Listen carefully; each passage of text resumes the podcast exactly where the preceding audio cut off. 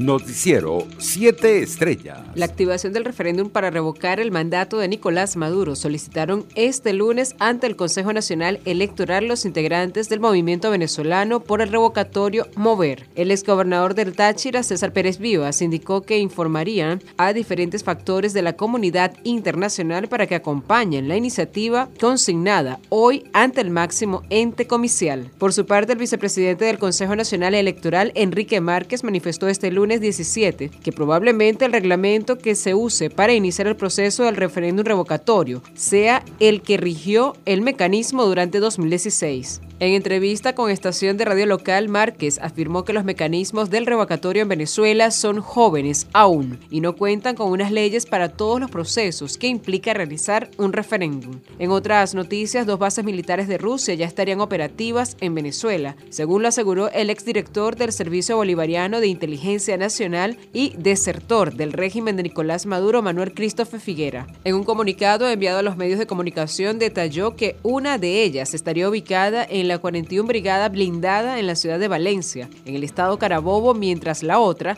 estaría dentro de la base militar de exploración de comunicaciones e inteligencia en Manzanare, en el estado Miranda. En otras noticias, el sargento mayor de tercera de la Guardia Nacional, Luis Alexander Bandres, procesado por el levantamiento de Cotiza, se declaró en huelga de hambre el 16 de enero para exigir respeto a sus derechos humanos y la visita de organismos internacionales para que constaten la situación de los detenidos en el Centro Penitenciario de Oriente, mejor conocido como La Pica, en el estado Monagas. Internacionales. Alemania instó este lunes a Rusia a retirar sus amenazas militares y buscar una solución diplomática a la crisis de Ucrania. La ministra de Relaciones Exteriores alemana, Agnalena Barbosch, dijo que sus reuniones en Kiev el lunes y en Moscú el martes se centraron en reducir las tensiones y reactivar las conversaciones del formato de Normandía. En Brasil, la vacunación contra el COVID-19 de los niños entre 5 a 11 años arrancó este lunes. En Sao Paulo, Río de Janeiro,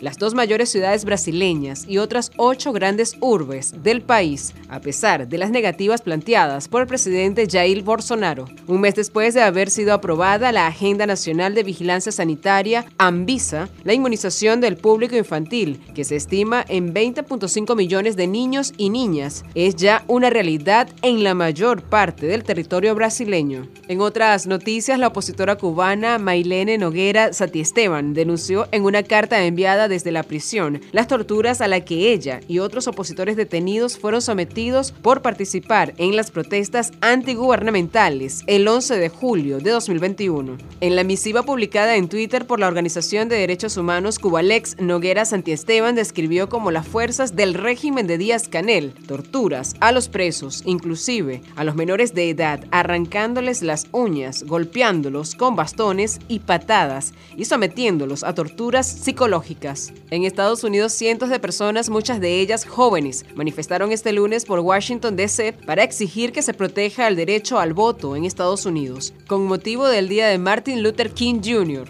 Hagan que el Senado los oiga, hagan que la Casa Blanca oiga quiénes son, clamó la nieta de 13 años de Luther King, Yolanda Rignit King, desde el escenario instalado para la ocasión junto al estadio de béisbol de la capital, antes de iniciar la marcha. Economía. El salario de los trabajadores públicos en Venezuela es el más bajo de la región, según lo denunció este lunes el presidente de la Federación Nacional de Empleados Públicos, FENDEUNET, Antonio Suárez, quien explicó que los empleados que dependen del Estado perciben unos 25 dólares de sueldo en nuestro país. Lo normal en el mundo es que el sector público tenga un salario un poco más alto que el sector privado. Aquí es lo contrario, estamos muy por debajo del salario que paga el sector privado, sentenció. No es justo que los jubilados de la administración pública, aquellos que dedicaron su vida a prestar el servicio a la administración, cuando lleguen a la vejez no tengan para comprar ni siquiera un medicamento, agregó el dirigente sindical. Deportes. Los organizadores de los Juegos Olímpicos y Paralímpicos de Invierno de Beijing 2022 anunciaron este lunes que no se venderán entradas para el público en general. La decisión fue a raíz de la compleja situación que se vive por los rebrotes de casos de coronavirus en todo el mundo. De esta manera, solo les darán invitaciones a grupos específicos de personas que podrán estar presentes en las distintas competencias del evento, que comenzará el próximo 4 de febrero. Noticiero 7 estrellas.